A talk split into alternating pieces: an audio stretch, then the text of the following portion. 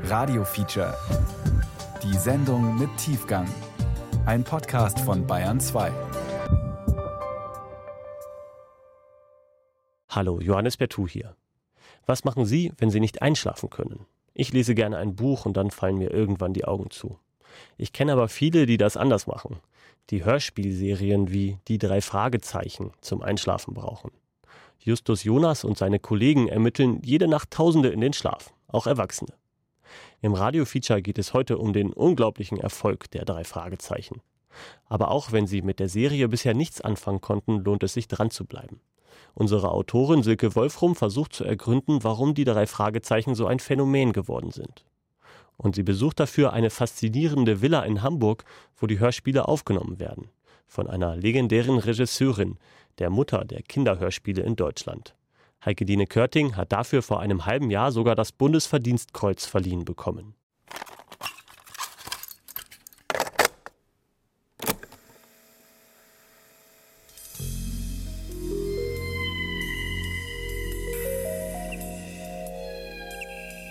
Die Villa Körting ist nicht abgesperrt. An der Tür hängt ein handgeschriebener Zettel. Tür ist offen, Studio ist oben, bitte eintreten, raufgehen, danke. Die Wörter offen, oben und raufgehen sind mit Textmarker unterstrichen. Also gehe ich rauf.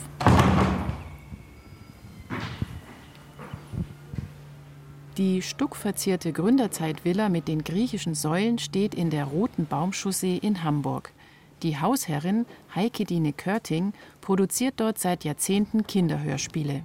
Fünf Freunde, TKKG, Huibu, Hanni und Nanni, Bob der Baumeister und ihre längste und erfolgreichste Serie, die drei Fragezeichen. Hallo, guten Tag. Ich freue mich auf Sie. Guten Tag. Darf ich mal schnell vorstellen? André Millinger. Ja, Nico Minninger. Hallo, eine Ehre. Wir machen gerne zwei Akzente noch, dann können wir nämlich die eine Seite frei. Okay. Sie können gerne hier sitzen bleiben oder gucken. Gut. Sie können auch ein Stuhlchen Super, setzen. vielen Dank. Sie können auch rumlaufen, sich rumgucken, falls Sie einen Kaffee möchten oder so im Badezimmer. Heike Dine Körting hat seit 1979 bei jeder der über 200 Folgen der drei Fragezeichen Regie geführt. Gerade macht sie zusammen mit André Minninger eine Tonmischung. Von André Minninger stammen die Manuskripte der drei Fragezeichen Hörspiele, sozusagen die Drehbücher. Sein Bruder Mirko sitzt auch dabei. Aber wir haben noch eine Situation, wo äh, eine Tür mit einer Axt aufgehauen werden muss, aber uns fehlten die Axtschläge. Und sein Bruder ist eben gekommen und hat woanders, ich wollte nicht hier im Studio mit der Axt rumhauen, im Studio hat er äh, irgendwo anders, bei sich zu Hause oder weiß ich wo, äh, Axtschläge gemacht. Das wird jetzt runtergeladen. Und wenn wir nachher fertig sind, dann mache ich mit André weiter und dann wird die Tür auch noch zerhackt. Frau Körting trägt ein leuchtend rotes Kleid. Die blonden, halblangen Haare hat sie offen. Sie ist 74 Jahre alt, aber das merkt man ihr nicht an. Im Gegenteil. Und wie oft laufen Sie hier diese vielen Stufen rauf und runter? Andauernd. Das hält jung. Rauf und runter, genau, ein bisschen frisch. Und ich bin auch relativ schnell. Ich kann hier schneller, manchmal schneller runterwetzen als meine Kinderchen. Ihre Kinderchen, das sind Justus, Peter und Bob, die erfolgreichsten Detektive der Welt. Über 50 Millionen Tonträger von ihnen wurden bereits verkauft. Kein anderes Hörspiel kann da mithalten.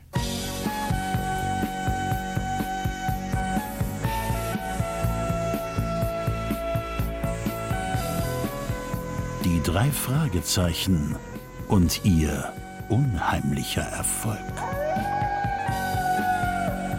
Was ist das Geheimnis hinter Deutschlands bekanntester Hörspielserie? Ein Feature von Silke Wolfrum.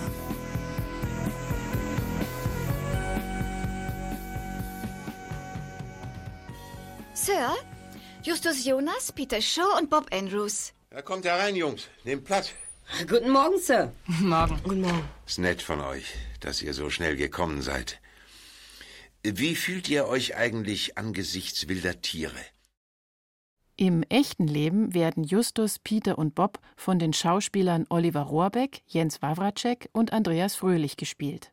Alle drei sind über 50 Jahre alt, aber sie sprechen immer noch die drei jugendlichen Detektive, wie 1979, als alles anfing. Die drei Detektive, stimmt's? Sie kennen uns? Klar doch. Sag mal, kann ich für mein privates Kriminalmuseum eine von euren berühmten Karten haben? Na klar doch. Klar. Hier ist eine, Mr. Crow. Danke, Justus. Mhm. Die drei Detektive. Drei Fragezeichen. Wir übernehmen jeden Fall. Erster Detektiv Justus Jonas, zweiter Detektiv Peter Shaw, Recherchen und Archiv Bob Andrews. Rohrbeck, Wawracek und Fröhlich treten auch live auf, zum Beispiel in der Collarline Arena in Hamburg oder auf der Waldbühne in Berlin. 2014 hatten sie 160.000 Zuschauer. Sie haben alles überlebt. Giftige Gockel, singende Schlangen, tanzende Teufel, Stimmbruch und Haarausfall. Liebe Gemeinde, hier sind sie. Justus Jonas, Peter Shaw und Bob Andrews. Die drei Fragezeichen.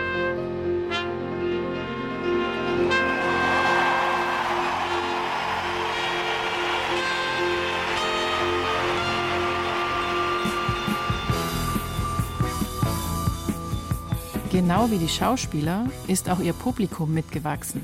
Die Hälfte der drei Fragezeichen-Fans sind Erwachsene. Und genau das verstehe ich nicht. Als Kind habe ich die drei Fragezeichen auch gehört. Heute, mit über 40, käme mir das nicht in den Sinn. Dafür sind mir schon die Figuren zu stereotyp gezeichnet. Justus ist dick und klug, Peter ängstlich und sportlich und Bob ist der zwischen den beiden vermittelnde Rechercheprofi. Sie sind nie älter als gefühlte 16 und haben immer Sommerferien. Keiner von ihnen hat Probleme, wie sie Jugendliche in ihrem Alter normalerweise haben. Ihr einziges Problem ist den Fall lösen. Die Geschichten sind weder besonders realistisch noch überdurchschnittlich originell oder witzig. Man blickt in keine Abgründe, lauscht keinen Sozialstudien, es gibt kaum Gewalt. Der Fernsehtatort ist dagegen echt harter Krimi. Das Fragezeichen ist ein Symbol für das Unbekannte, für unbeantwortete Fragen, ungelöste Rätsel. Unsere Aufgabe ist es, Fragen zu beantworten, Rätsel zu lösen und Geheimnisse jeglicher Art zu lüften. Daher sind die drei Fragezeichen das Markenzeichen unserer Detektivfirma. Schon gut, ich verstehe. Warum also hören so viele Erwachsene regelmäßig diese Serie? Wie haben sich die drei Fragezeichen diesen besonderen Platz in der deutschen Popkultur erobert und in unserem kollektiven Gedächtnis? Und weshalb ist die ursprünglich aus Amerika stammende Serie gerade hierzulande so unglaublich erfolgreich? Eine groß angelegte wissenschaftliche Forschung zu den drei Fragezeichen gibt es nicht, aber jede Menge Magister, Diplom und Hausarbeiten. Ich lese ein paar davon.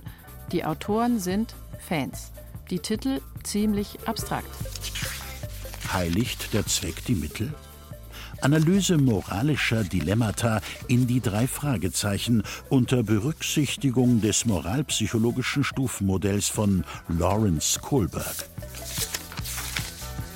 Auf YouTube entdecke ich die Poetry Slammerin Pauline Füg, ein Fan der ersten Stunde. Jetzt kommt was ganz Romantisches.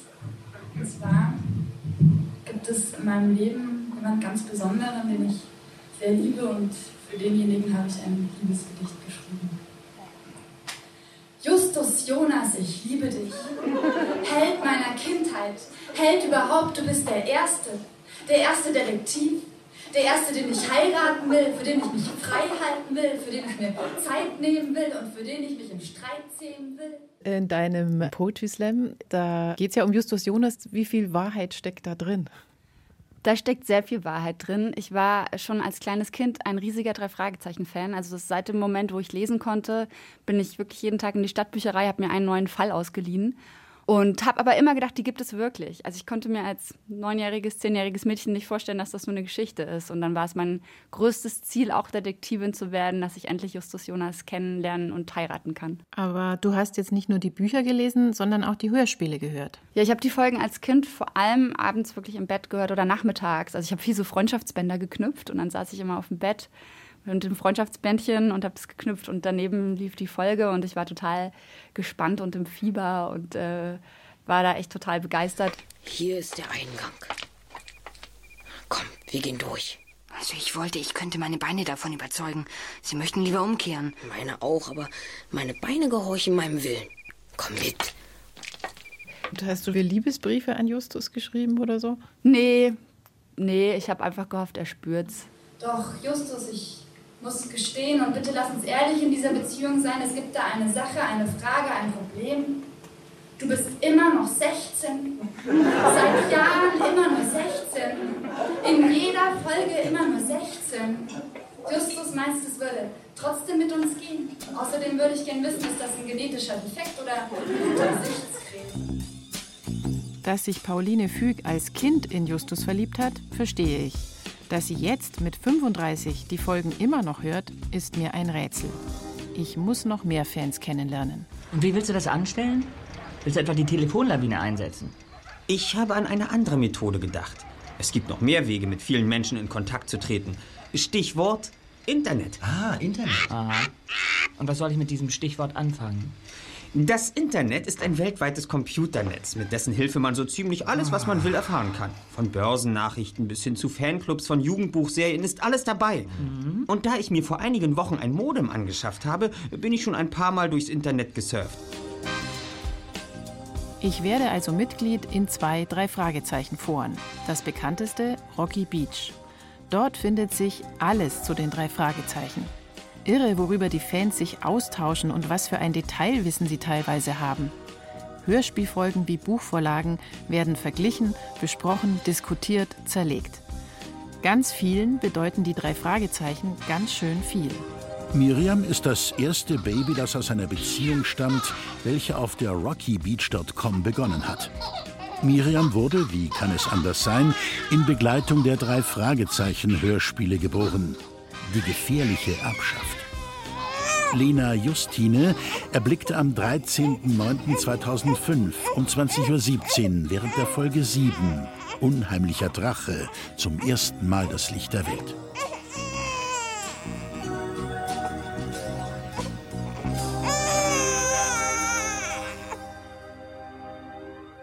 Nadine Trinkis, lange blonde Haare, sportlicher Typ, Tierärztin und Mutter von drei Jungs, ist auch Fan. Schon als Kind hat sie im Sommer auf dem Campingplatz Detektiv gespielt. Sie und ihre Freundinnen waren die Schwestern von Justus, Bob und Peter. Als Jugendliche hat sie die drei Fragezeichen dann aus den Augen verloren, um sie als Erwachsene wiederzuentdecken. Für mich war es tatsächlich auch so jetzt, die drei Fragezeichen, ja, denen wieder zu begegnen war, wie als würde man alten Freunden wieder begegnen. Und jetzt kann ich mich quasi regelmäßig mit meinem guten alten Freund Justus Jonas über unsere gemeinsame Krankheit austauschen. Und das hilft. Das hilft immens. Nadine hat Diabetes 1. Vor einem Jahr feierte sie ihr 20-jähriges Diabetes-Jubiläum. Kurz darauf fing sie an, auf fanfiction.de ihre eigene Drei-Fragezeichen-Folge zu schreiben. Justus nimmt darin plötzlich ab. Es stellt sich heraus, er hat Diabetes 1. Nadine bekam ihre Diagnose, als sie 22 war. Dann habe ich eigentlich nur noch geweint und überhaupt nicht gewusst, was jetzt auf mich zukommt. Und diese ganzen Ängste, die Justus nach dem ersten kleinen Schock, den er auf seine Art und Weise verarbeitet, die ganzen Ängste, die er dann durchlebt, mit dem kann ich jetzt nie wieder Tante Mathildas Kirschkuchen essen. Das waren auch meine, also bei mir war es der Kinderriegel. ich habe wirklich gedacht, oh Gott, kann ich jetzt nie wieder Kinderriegel essen und muss ich jetzt mit einem Rucksack voller Einwegspritzen rumlaufen, ja. Ich habe immer schon gerne geschrieben und habe dann gedacht schon immer, ja, wie würde Justus Jonas mit Diabetes umgehen? Das war schon eigentlich immer so die Frage, die mich beschäftigt hat. Wenn Nadine von ihrer eigenen Drei-Fragezeichen-Trilogie erzählt, strahlt sie, ihre Augen leuchten. Das ist genau ihr Ding. Ihr größter Traum ist es, die Geschichten auch in Buchform veröffentlicht zu sehen. Bestätigung findet sie bei ihren Lesern. Die finden den diabeteskranken Justus Jonas schon mal ziemlich gelungen. Justus Jonas bleibt Justus Jonas auf seine Art und Weise. Und das haben mir die Leser auch tatsächlich bestätigen können.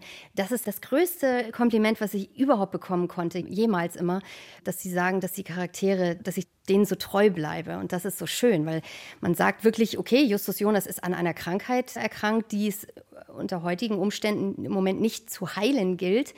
Und trotzdem akzeptieren sie ihn komplett so, es ist Justus Jonas und so würde das wohl sein. Und das ist natürlich ein Riesenkompliment. Und wie bist du mit den drei Fragezeichen überhaupt wieder in Kontakt gekommen? Du hattest ja in der Jugend erstmal andere Themen. Wir waren vor ein paar Jahren auf dieser Record Release Party und das war einfach wahnsinnig toll.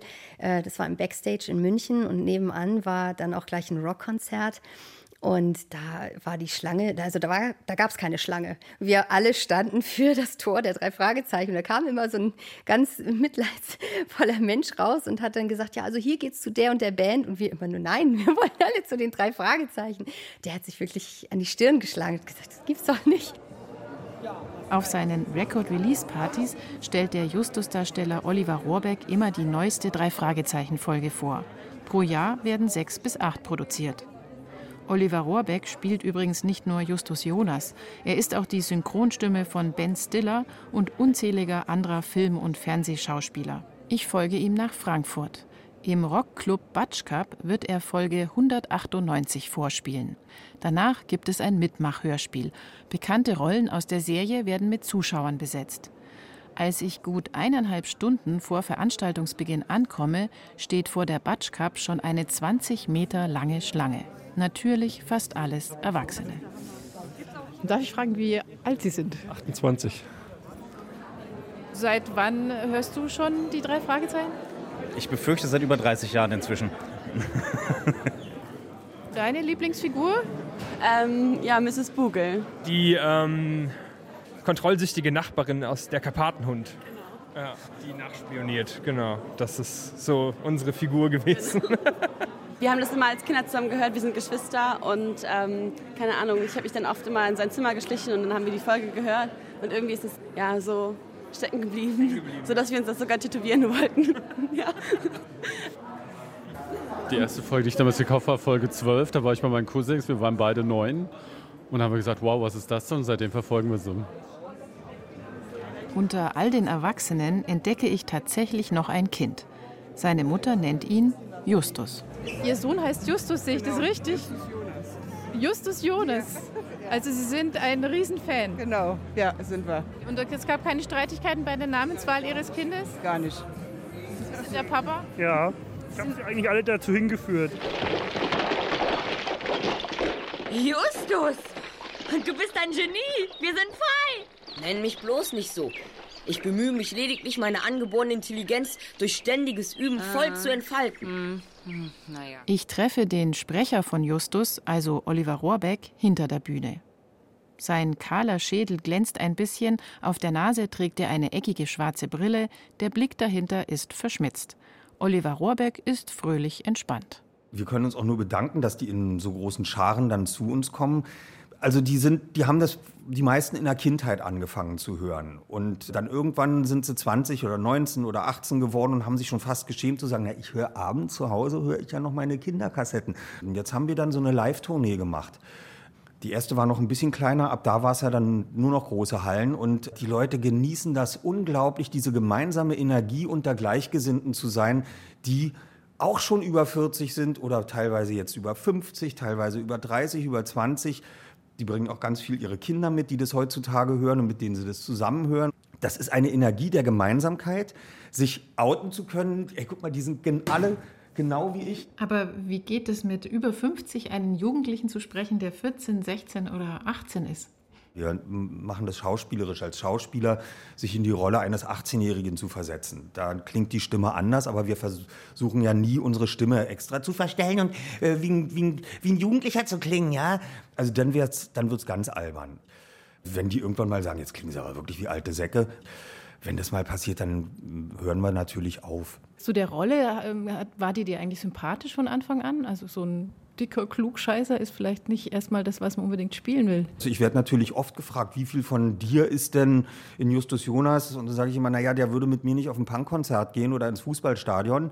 Das wäre dem wahrscheinlich zu langweilig. Aber dass ich ihm die Stimme gebe und äh, sozusagen meine Emotionen in seine Stimme lege und ihn charakterisiere mit Hilfe meiner Stimme, ohne ein Bild dazu, das ist, finde ich, total spannend. Und das ist für mich eine sehr schöne Rolle. Worin liegt jetzt dieser wahnsinnige Erfolg der drei Fragezeichen deiner Meinung nach? Was ist das Geheimnis?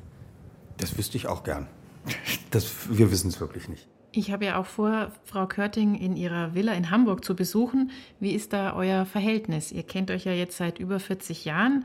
Also als du sie kennengelernt hast, war sie eine junge Frau und du ein Kind. Wir freuen uns immer, wenn wir uns da sehen, alle drei, vier Monate und haben uns so viel zu erzählen. Und so geht es auch mit Frau Körting. Also die begleitet uns jetzt seit 40 Jahren. Äh, aber wir siezen sie immer noch. Das wird sich nie ändern. Also, und sie duzt uns. Also das wird sich nie ändern. Das ist festgefahren. Ich denke das auch manchmal und zucke zusammen. Da kommt dann ein Schauspieler, den ich nicht kenne, der sagt, ich war das erste Mal vor einem halben Jahr hier bei Frau Körting. Da kommt rein, Heike Diene, wie geht's dir denn? Ich denke, ah, der darf die duzen. Na, sieh mal an. Aber äh, keiner von uns will daran, an dieser Formalität äh, etwas ändern jetzt nach den Jahren.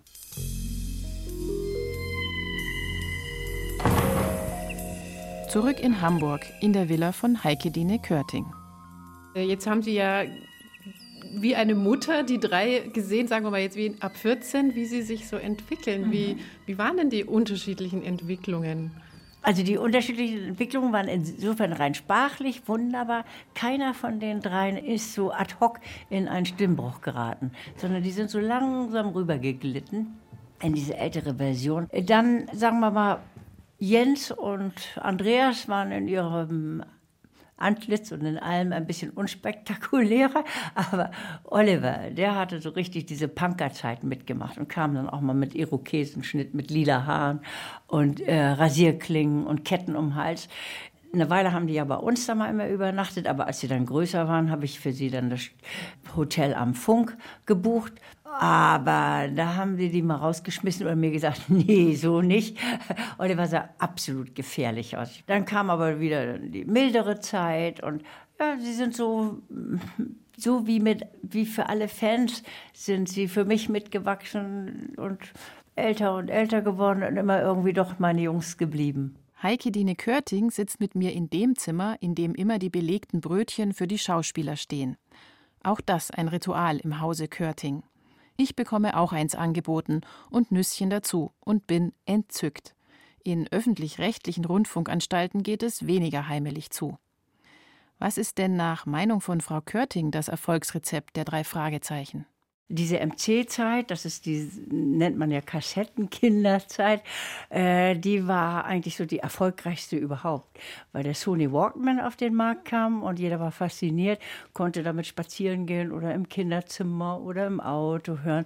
Also mit der MC ist eigentlich so das Hörspiel groß geworden. Ist das auch ein Teil des Erfolgsrezepts, dass es diese Kassetten relativ günstig zum richtigen Zeitpunkt gab?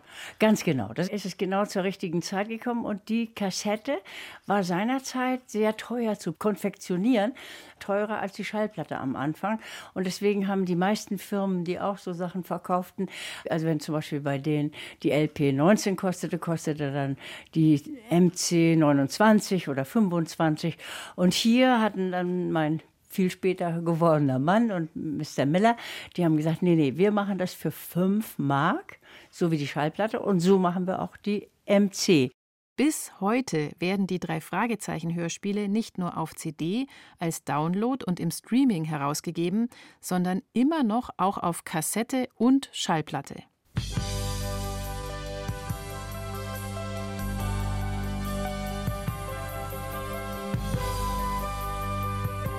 Einer, der alle diese Kassetten, CDs und Platten hat, auch die Bücher in verschiedenen Sprachen sowie eine drei Fragezeichen Gästezahnbürste, ist Sebastian Fleischmann.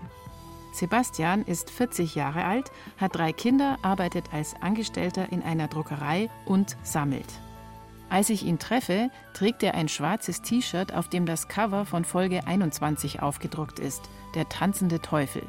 Aber seine Lieblingsfolge ist eigentlich die Nummer 30, das Riff der Haie.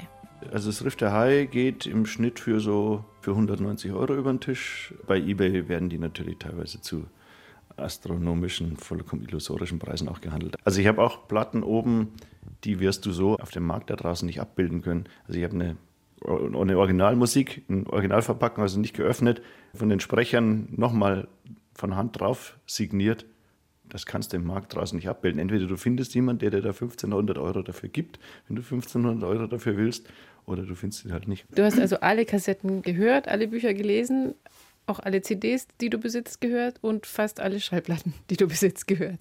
Aber worauf hörst du es jetzt am liebsten? Ich höre es schon gerne auf Platte, weil ich das, äh, weil ich das Medium Platte eigentlich äh, auch dahingehend gerne mag, weil du da aktiv gefordert bist, dich damit zu beschäftigen. Du musst halt nach einer gewissen Zeit einfach hingehen und das Ding umdrehen. Das vermeidet äh, so, ein, so ein bisschen irgendwie diese, die Beliebigkeit. Und es ist halt einfach, du hast ja das, das Cover halt auch in, in schön groß irgendwie drauf. Also nicht wie bei, wenn du eine CD nimmst, dann ist es halt bloß so 12 auf 12 und hier hast du halt im Prinzip 33 oder was auf 33. Das ist halt einfach dann nochmal ganz anders zum Anschauen irgendwie. Die Cover der drei Fragezeichen sind tatsächlich ungewöhnlich und waren es 1979 noch viel mehr. Keiner der Detektive ist darauf zu sehen. Stattdessen schwarzer Hintergrund und stilisierte Anspielungen auf die jeweilige Folge in leuchtenden Farben. Schlicht und gruselig zugleich. Die Schöpferin dieser Cover, Aiga Rasch, ist 2009 verstorben. Auch danach sind die Titelbilder ihrem Stil treu geblieben.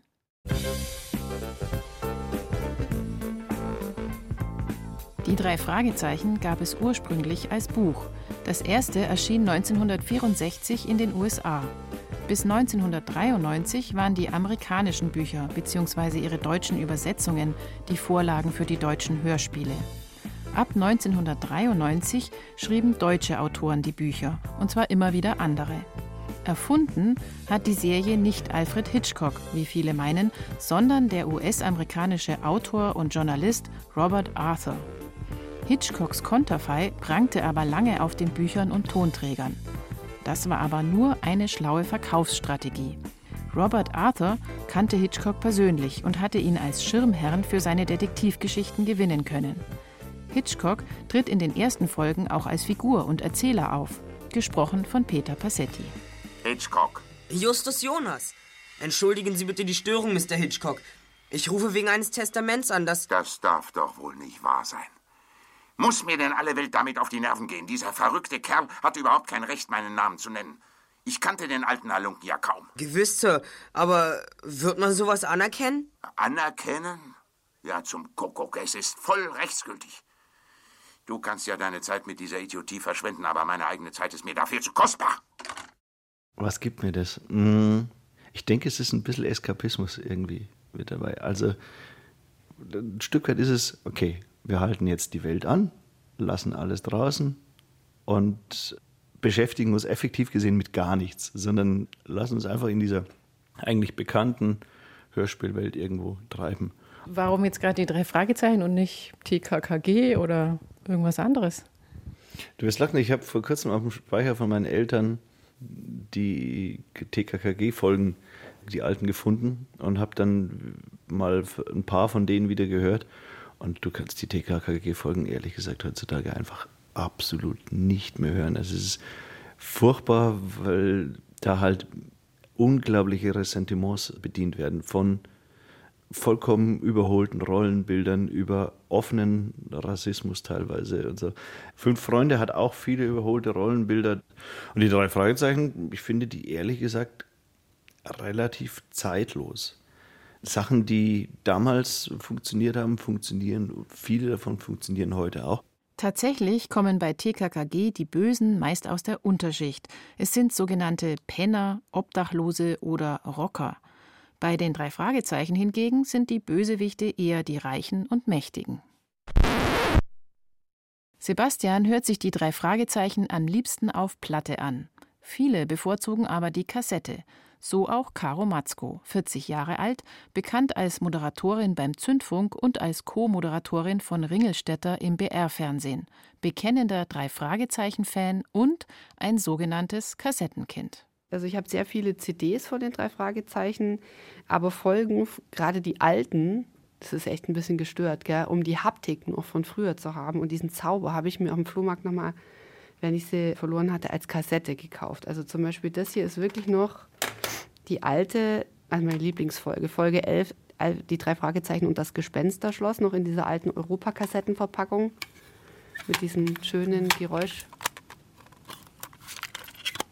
Und dann einfach diese Kassetten noch in Gelb, so wie Pumuckel in den 80ern war mit, auch mit der alten Musik und den alten Erzählern. Und es ist wie Schokolade auspacken, diese, wie so Schokotafeln.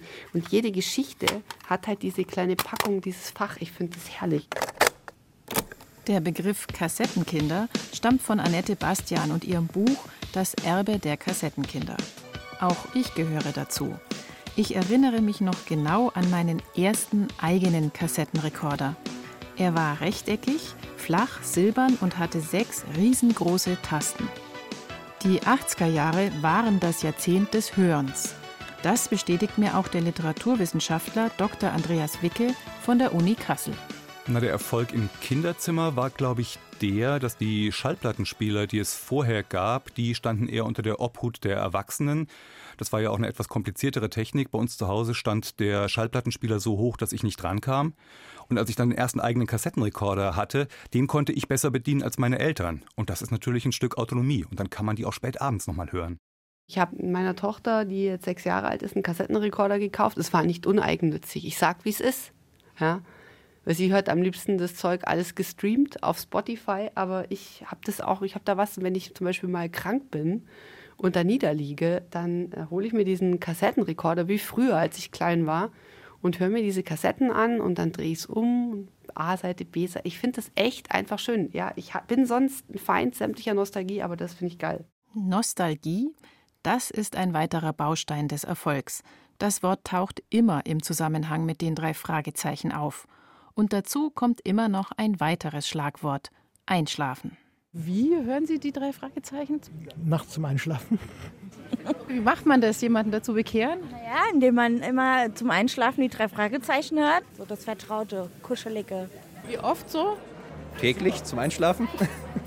Jeden Abend zum Einschlafen. Jeden Abend? Jeden Abend. Just? Was soll das bedeuten? Ich weiß nicht. Vielleicht ist es nur Zufall. Ich habe gemerkt, wenn ich mal zum Beispiel nicht einschlafen kann, also ich habe wirklich echt auch schlimme Schlafstörungen, stressbedingt. Und das Einzige, was mir hilft, einzuschlafen, ist drei Fragezeichen einschalten und dann hören diese Stimmen. Das ist so wie, glaube ich, so vertraut wie Uterus, dass man die Stimmen der Eltern hört und die brabbeln dann vor sich hin. Du weißt eh, was passiert und das gut ausgeht.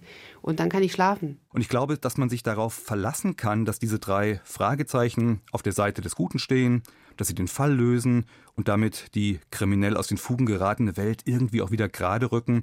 Das gefällt vielen Fans und das hat sicher wiederum nostalgische Gründe. Dabei kann man gut einschlafen. Ich glaube, dass wir in so einer komplexen Welt von der Peitsche des Turbokapitalismus geprügelt werden, irgendwie alles zu bewältigen. Wir müssen wahnsinnig viel unter einen Hut kriegen, auch wir Frauen. Oder gerade wir Frauen, finde ich. Und äh, dann haben wir alles Recht der Welt, mal eine halbe Stunde lang die Birne auszuschalten und einfach wie früher sich drüber zu freuen, wenn der Fall gelöst wird. Justus, Jonas, Sie werden von Alfred Hitchcock verlangt. Mann, vielleicht hat Mr. Hitchcock wieder einen schönen Fall für Hallo, uns. Da ist er. junger Freund. Hallo, Mr. Hitchcock. Steckst du mit deinen Kollegen gerade in irgendwelchen Ermittlungen? Nein, Sir. Aber nach dem Gesetz der Wahrscheinlichkeit müssten wir bald wieder auf irgendetwas Interessantes stoßen.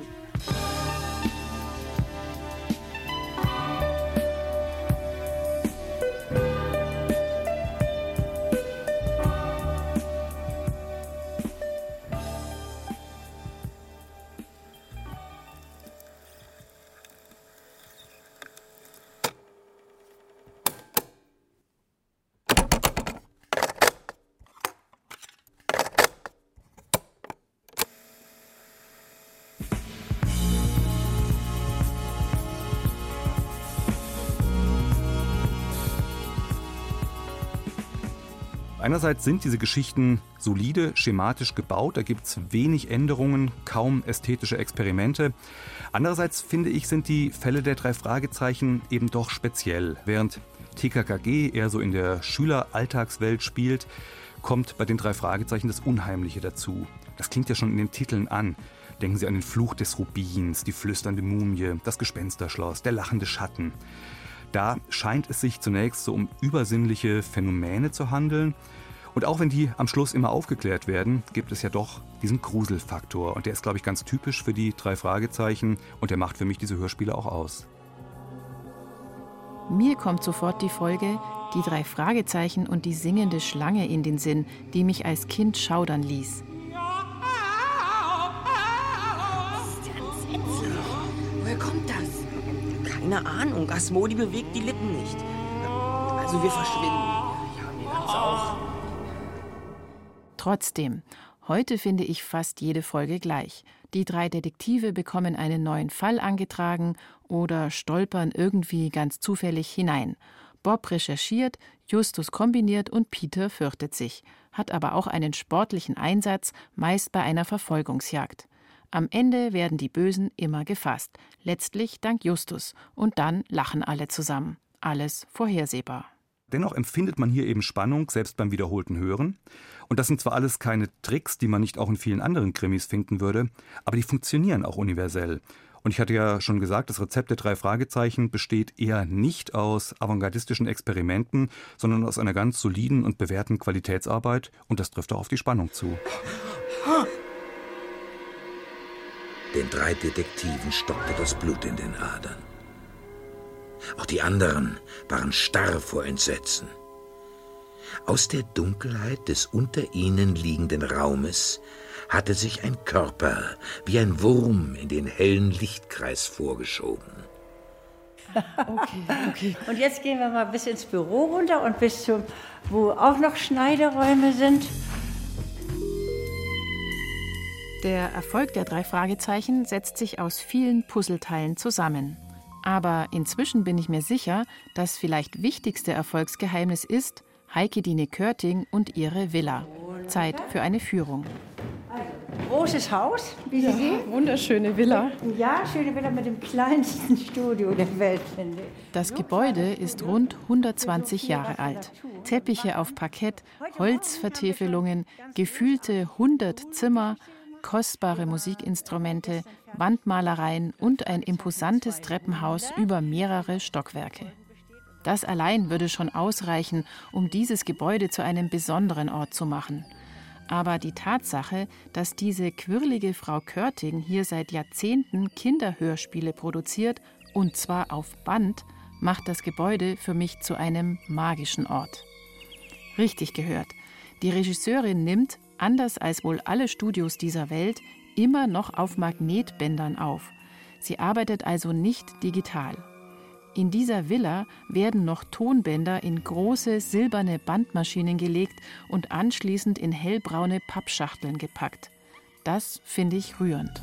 Ich habe jetzt, glaube ich, 3000 insgesamt gemacht und im Prinzip immer mit dieser Technik. Wir haben ein Bandarchiv, ach, ich weiß, wie soll ich sagen, kilometerlang. Es wurde mal ausgerechnet, ich glaube, von hier bis zum Mond könnte man das Band ziehen und runter. Und der Vorteil ist, dass wir eben unglaublich viel selbstgemachtes, mit Mühen selbstgemachte Geräusche und Geschichten haben, die man nicht eben mal mit einem Geräuschemacher oder es gibt ja diese Libraries, haben wir natürlich auch, wo digital Geräusche drauf sind. Das sind aber Stereotype und wir brauchen die immer so ganz genau. Schon wieder. Hallo? Wegbleiben! Wegbleiben! So, und jetzt können wir mit dem Fahrstuhl ja auch mal nach oben fahren. Der Fahrstuhl wird immer benutzt, wenn wir eine Telefonzelle brauchen. Dann, wenn, der, wenn die Inspektor Kotter anrufen zum Beispiel, dann machen wir das so, dass da einer hier drin sitzt, am Telefon ist und ich den anderen entsprechenden Telefonhörer im Studio ans Mikro halte. Oder, oder hin, hinlege. Ja, okay. Ja, das gibt dann den schönen Extraton. Ich kann mich da ja auch reinsetzen. Und dann kann ich Hallo, hallo Justus Jonas. Seid ihr jetzt in der Zentrale? Oben in der Nähe des Studios ist das Geräuschearchiv. Ein Raum voller weißer Regale, gefüllt mit Krimskrams zum Geräuschemachen. Also hier zum Beispiel habe ich gerade wieder eingefahren, da hatte ich jetzt gerade, mussten die durch den Wald gehen. Dann haben wir natürlich diese Sachen hier, sowas. Das ist so Bandsalat. Bandsalat und aber auch ein paar knackende Zweige dabei. Oder hier habe ich so Sachen, wenn sie sich dann hinter dem Gebüsch verstecken, dann mache ich das eher so mit so einem Flaschending, so. Psst. Wir werden beobachtet. Aber was ist das? Das ist Stroh. Und das ist ja, das ist Stroh und das ist ja normalerweise ist so für Flaschen. Ah, Äh, um Flaschen zu- um Flaschen Hüllen zu sichern, zu si- zu sichern, schützen. damit die nicht kaputt gehen Ah. oder so. Nicht? Dann ist dieses ist der Drei Fragezeichen Wecker, der in der Zentrale ja immer tickt. Und ich habe ja viele Wecker hier, aber dieser Wecker, der ist der einzige, der in den Fragezeichen ticken darf. Und mal sehen, habe ich ihn dann tickt richtig nicht, aufgezogen? nicht. Ein weißer Der hat sich ja, Blechwecker. ja, hat sein Leben. Ja. Gleich daneben im Regal entdecke ich noch eine andere Uhr. Sie sieht aus wie die auf dem Cover der Folge 12, die drei Fragezeichen und der seltsame Wecker. Ein Merchandise-Artikel. Ich möchte euch etwas recht Sonderbares vorführen. Mhm. Passt mal auf. Ich schließe den Wecker nochmal an die Steckdose. So, und jetzt.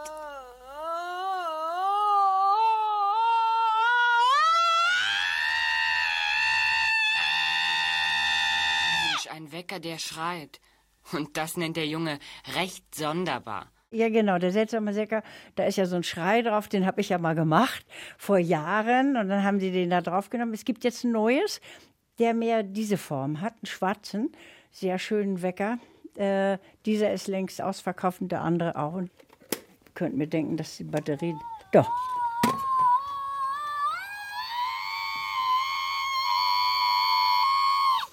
Wann haben Sie de den geschrien? Hier ist der Schrei vielleicht besser zu hören. Ja, den habe ich geschrieben für die, extra für die C äh, LP war das damals. Kann ich mal ausmachen. Tick. Aber wie lange ist das her? Ah, 35 Jahre vielleicht. So in der Zeit, wo, ach ja, ich habe von Anfang an auch den Beo, den Blackie, habe ich ja auch immer gemacht, mache ich ja nach wie vor immer. Immer noch neu?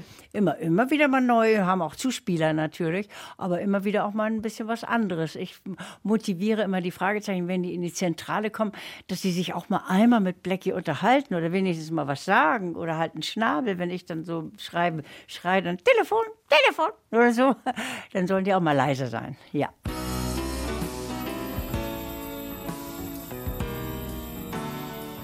Papagei und Telefon sind die berühmten Erkennungsmerkmale in der Zentrale der drei Detektive, einem umgebauten Wohnwagen mit Geheimausgängen, Dunkelkammer und Labor auf dem Schrottplatz von Justus Onkel. Die Zentrale in der Villa Körting ist ein kleines Studio. Vier pinke Stühle, quadratischer Tisch und viele Mikrofone. Hier sitzen sie also mehrmals im Jahr. Oliver Rohrbeck, Jens Wawracek und Andreas Fröhlich und werden zu Justus, Peter und Bob. Seit 40 Jahren. Ja, hier. Unsere Karte. Hier ist unsere Karte. Hier, unsere Karte. Darf ich Ihnen unsere Karte geben? Dürfte ich Ihnen vorher unsere Visitenkarte überreichen? Ich stelle mir die drei hier vor und auch einige der prominenten Schauspieler, die Nebenrollen spielen oder gespielt haben. Wer in diesem kleinen Zimmer schon alles saß, Peter Passetti, Marianne Kehlau, Daniel Brühl, Bastian Pastewka, Fettes Brot, Kostja Ullmann, Axel Milberg. Er spricht momentan den Erzähler. Und hinter der Glasscheibe immer Frau Körting. Freundlich, bestimmt und voller Begeisterung. Wir sagen natürlich Guten Tag. So, wunderbar. Man gibt auch Kaffee, Kuchen, alles wunderbar und was zu essen. Aber im Prinzip ist es, wenn wir um 10 Uhr verabredet sind, haben wir auch fünf nach 10 schon die erste halbe Szene drin. Wir wollen nicht hetzen, aber auf der anderen Seite wollen wir auch flott sein. Sind Sie da allein oder ist der André Mininger da auch? André, André ist dabei. André hat ja die Bücher dafür geschrieben, für die Hörspiele und macht das eigentlich immer mit mir zusammen. Und meistens sitzt auch die Product Managerin, die bei drei Fragezeichen ist, ist Frau Müller, ist meistens auch da, dass wir alle schon miteinander auch einig sind. Und weil ich ja die Technik auch zusätzlich mache, kann ich auch mal was überhören. Und das ist auch sehr angenehm, wenn jemand anders vielleicht noch Hinweise geben kann. Würden Sie sagen, die drei Fragezeichen sind ein deutsches Kulturgut? Das könnte man sagen. Doch, ja. Das ist auf jeden Fall das erfolgreichste Hörspiel oder die Hörspielserie, die es überhaupt auf der ganzen Welt gibt. Warum funktioniert das in Deutschland gerade so gut und in jetzt USA zum Beispiel nicht mehr? Also ich denke mal, dafür sind wir verantwortlich. Dass man das eben, wie wir es heute auch noch machen, mit den Geräuschen anreichert, mit den Musiken anreichert und im Prinzip also nicht, ich sage mal, kein Plus zum Buch und kein Minus zum Film, sondern eine Sache, ganz eine eigene sui generis, eine ganz eigene Sache, ein Hörspiel zu schaffen. Das hat man in anderen Ländern nicht gemacht. In den USA durften die Kinder in der Zeit, in der bei uns die insbesondere durch die Kassette, das so ganz groß in den, in den Markt kam, da durften die schon Fernsehen. Da hatten die schon den alten Fernseher der Eltern in ihrem Kinderzimmer. Und wenn die dann schon mal ferngesehen hatten, dann waren sie nicht mehr zurückzubringen auf die Schallplatte oder auf die Kassette. Ich war gute zwei Stunden in Frau Körtings Villa und bin bezaubert. Was für ein Ort, was für eine Frau. Sie hätte mich auch nach 20 Minuten freundlich hinauskomplimentieren können, statt mir Nüsschen anzubieten. Frau Körting ist pure Energie. Sie brennt für alle ihre Produkte. Und eines ihrer Kinderchen auch, aber anders. Ich treffe Jens Wawracek, den Sprecher von Peter, ein paar Stunden später im Café Funkeck, schräg gegenüber der Villa und ganz nah beim Norddeutschen Rundfunk. Ich habe noch nie eine Drei-Fragezeichen-Folge gehört. Oh. Nein, aber das, das hat nichts mit den drei Fragezeichen zu tun. Das hat damit was zu tun, dass ich äh, natürlich gar keinen Abstand dazu habe. Ich bin einer der Sprecher und ich habe kein Vergnügen daran, mich selbst zu hören. Wenn ich mich abends zum Einschlafen hören würde, dann hätte ich Albträume. Es kann sein, dass ich die ersten Folgen gehört habe, aber daran kann ich mich nicht erinnern. Aber was hast du sonst gehört? Märchen. Mit 14? Bestimmt. Barbara Streisand. Ich bin äh, aus der Zeit gefallen und ich bin eben nicht wie einer von den dreien. Die Pille muss man schlucken. Würdest du sagen, die drei Fragezeichen sind ein deutsches Kulturgut? Nein, ein Kulturgut. Das ist ein Wort, das ist so für mich gefärbt. Also Kulturgut ist für mich Buddenbrooks von Thomas Mann oder sowas. Also die drei Fragezeichen sind ein deutsches Phänomen. Und ich finde, das ist ein unglaubliches Geschenk, diese drei Fragezeichen, weil wer hätte gedacht, dass man so lange damit zu tun hat? Das war eine unglaublich tolle Kombination aus verschiedenen Sachen. Erstmal diese tollen Cover, die eine Zeitlosigkeit haben und auch irgendwie anders waren, auch damals, als es losging. Dann waren die Geschichten ungewöhnlich, glaube ich, im Vergleich zu anderen Kinder- oder Jugendserien, weil man war in Hollywood, man hatte plötzlich mit Filmstars zu tun. Alfred Hitchcock hat noch so als Schutzheiliger über allem geschwebt. Und ich denke mal, wir drei waren jetzt nicht die besten Sprecher, die da auf dem Markt waren, aber wir waren, und das ist ja für Hörspiel nicht unwichtig, sehr unterscheidbar in, in, unseren Stimmen. Also man wusste, das ist Bob, das ist Peter, das ist Justus beim ersten Hören. Insofern hatten wir Glück. Aber warum ist es ein deutsches Phänomen? Warum funktioniert das gerade in Deutschland so gut? Ich glaube, die Deutschen haben eine äh, engere Beziehung zu Hörspielen als andere Nationen. Diese Sensation, dieses sinnliche Erlebnis, dass du etwas hörst und deinen eigenen Film im Kopf dazu abspielen kannst und dein eigener Regisseur bist, äh, das ist ja schon was ganz Tolles, das ist auch was Kreatives. Und das, das kann dich vielleicht sogar noch mehr in andere und in fremde Welten ähm, entführen, als ein Film das kann. Ich glaube, Musik schafft das noch aber äh, Hörspiel eben auch. So wie du redest, sollte man meinen, diese Mumie könnte nicht nur sprechen, sondern auch hören und sehen. Ach Mann, es ist doch bloß eine Mumie. Und sie ist seit 3000 Jahren tot. Völlig tot. Absolut tot. Toter geht's nicht. Allerdings. Also wenn ich bei einem Fall mitwirken soll, wo sich jemand extra maskieren muss, um eine mausetote Mumie zu täuschen, dann steige ich aus. Also ich stimme dafür, dass wir die Mumie Mumie sein lassen und die verschwundene Katze suchen. Ich habe fast das Gefühl, dieses Phänomen, drei Fragezeichen, ist so stark, dass man nicht drumherum kommt, es wahrzunehmen. Egal, ob man es gut findet oder schlecht, aber es ist so eine Größe, die ist nicht mehr wegzudividieren. Und da könnte man noch mal die Frage aufwerfen mit dem deutschen Kulturgut. Insofern ist es vielleicht eins, aber ich bin da wirklich sehr zögerlich, das äh, so zu benennen, weil ich finde, es ist ein Unterhaltungsprodukt und es hat ein offensichtlich sehr langes Haltbarkeitsdatum. Jens Wawracek, Oliver Rohrbeck und Andreas Fröhlich sind den Großteil ihrer Zeit nicht mit den drei Fragezeichen beschäftigt. Sie haben Engagements für viele andere Rollen, sei es im Hörspiel, auf der Theaterbühne oder im Film. Jens Wawracek scheint mir von den dreien aber derjenige zu sein, der die Serie mit dem größten Abstand betrachtet. Er bezeichnet die Serie nüchtern eben als ein Unterhaltungsprodukt. Peter ist für ihn eine von vielen Rollen und er gibt alles, um diese Rolle gut zu spielen, so wie er das mit allen anderen Rollen auch macht. Nicht mehr und nicht weniger. Es kann auch manchmal ein Fluch sein, weil es durchaus auch ein paar Personen gibt, die dich reduzieren auf, auf diese drei Fragezeichen und nicht wirklich sehen, was du machst und wer du bist. Das muss man elegant ignorieren, weil sonst wird man unglücklich. Aber es öffnet auch andererseits viele Türen. Ich würde mal sagen, es ist sowohl als auch. Die drei Fragezeichen sind sowohl ein Fluch als auch ein Segen. Und ich glaube, trotz allem, trotz des großen Erfolges, muss man irgendwann sagen, Dankeschön, es war bezaubernd, Dankeschön und den Raum verlassen.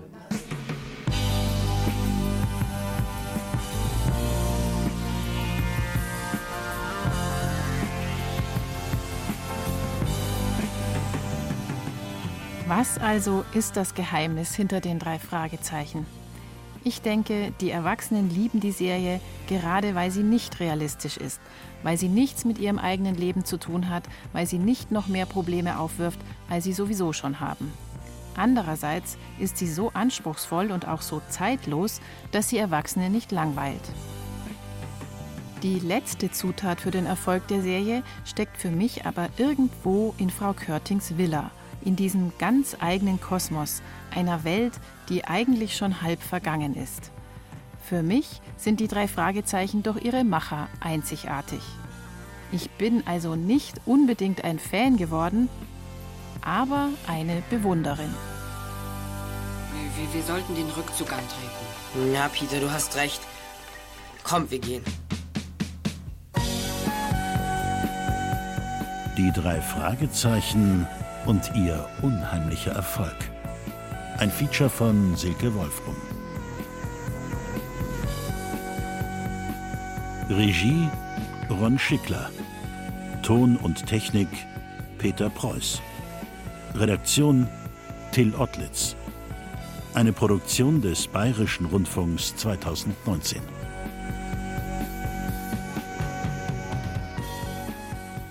Hören Sie selber eigentlich auch noch die Hörspiele dann, wenn sie fertig sind, am Ende auch noch zum Einschlafen? Oh ja, wunderbar. Ich kann bei Musik oder so kann ich nicht einschlafen, beim Fernsehen auch nicht, aber bei den Hörspielen wunderbar. Fünf Minuten hören und bin ich weg.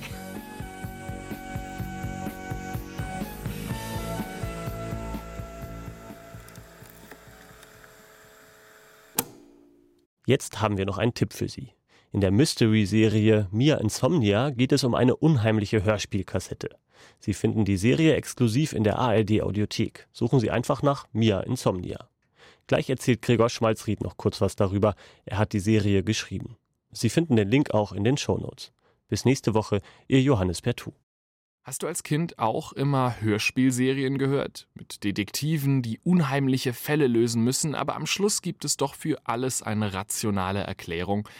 Was wäre, wenn das einmal nicht so war, wenn es einen Fall gab, den die Detektive nie lösen konnten. Und jetzt, Jahre später, muss einer ihrer größten Fans es für sie erledigen.